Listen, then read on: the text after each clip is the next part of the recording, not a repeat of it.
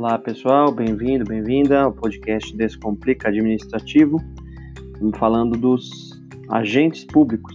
Agora a gente vai, nesse episódio, tratar um pouquinho dos tipos de servidores. Então, temos três tipos básicos de servidores: os servidores estatutários, os servidores seletistas e os servidores temporários. Lembrando que o servidor estatutário é aquele que tem ou está vinculado a um estatuto, obviamente. É, esse servidor estatutário, em estatuto, ele, o seu provimento se dá para um cargo público. Então, lembrando, sempre que falar em estatuto, eu estou linkando ao cargo público. Estatuto tem a ver com cargo. É, além disso, os cargos podem ser de duas naturezas provimento em comissão, provimento efetivo ou provimento em comissão. O provimento efetivo é aquele servidor que ingressou por concurso público, de provas ou provas de títulos. O provimento em comissão é aquele que ingressou por livre nomeação e também vai sair por livre exoneração. Não é? Mas o que interessa aqui é a entrada.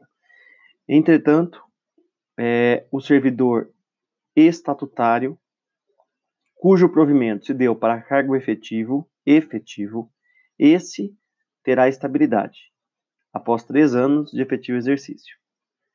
É importante lembrar isso. Estabilidade é tema que se refere a servidor que tem cargo, e não todo cargo, cargo efetivo. Beleza. É, em relação ao servidor empregado público, preciso lembrar e o empregado público é aquele que se submete a vínculo empregatício e, portanto, um contrato de trabalho regido pela CLT. Ele também é chamado de servidor seletista, pode ser assim chamado.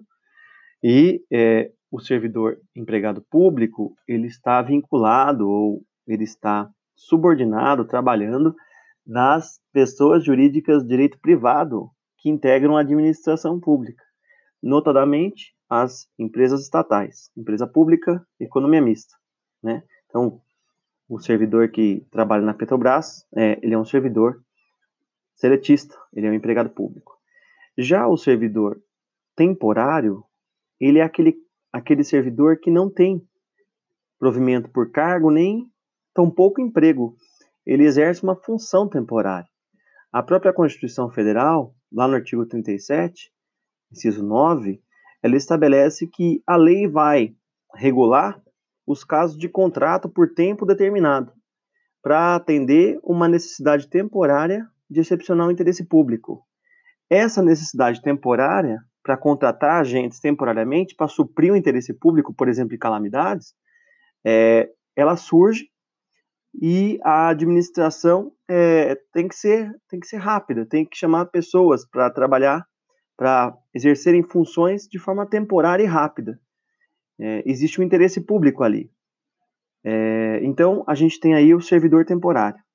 Lembrando que o servidor temporário, em regras, não se submete a concurso público, e sim processo seletivo. É o processo seletivo simplificado. Caso se trate de calamidade, etc., é, fica dispensado até mesmo o processo seletivo. Né? Esses é, agentes de saúde, em época de calamidade, é, não tem, não submetem a processo seletivo. Então, lembrando, o servidor estatutário tem cargo, o servidor seletista tem emprego, e o servidor temporário tem só a função, é a função temporária. É, último ponto importante, o servidor estatutário, a competência para julgar as relações do estatuto é a justiça comum, federal ou estadual, conforme o servidor. A competência para julgar o servidor seletista é a justiça trabalhista, do trabalho. E a competência para julgar o temporário, e aí que está o X da questão, é a competência da justiça comum e não a trabalhista. Porque o servidor temporário não tem um contrato de trabalho, ele tem um contrato de natureza especial com o poder público. Tá bom? Então, nos vemos no próximo episódio. Espero que tenham entendido. Um abraço a todos.